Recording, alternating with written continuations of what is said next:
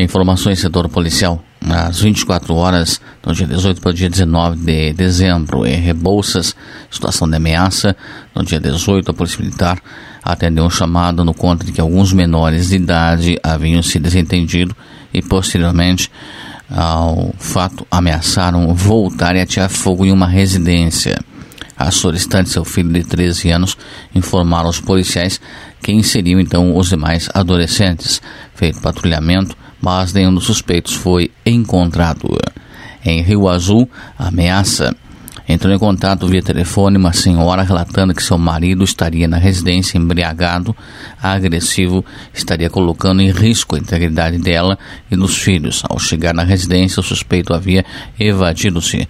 O solicitante relatou que o marido partiu para cima de seus filhos de 15 anos e tentou agredi-lo. Relatou também que ele faz diversas ameaças fala que vai colocar fogo no veículo, chuta portas e quebra objetos da casa, sendo então orientada aos procedimentos cabíveis.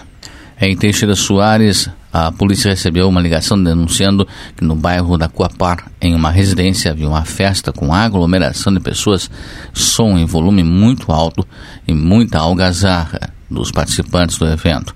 Foi deslocado até a rua Olivério Neves, constatado o fato, sendo então identificado o responsável pela festa, qual foi cientificado sobre o fato, orientado a dispersar a aglomeração e convidado então a acompanhar a equipe policial até o destacamento da PM para ser lavrado o boletim de ocorrência em termos circunstanciado de infração penal.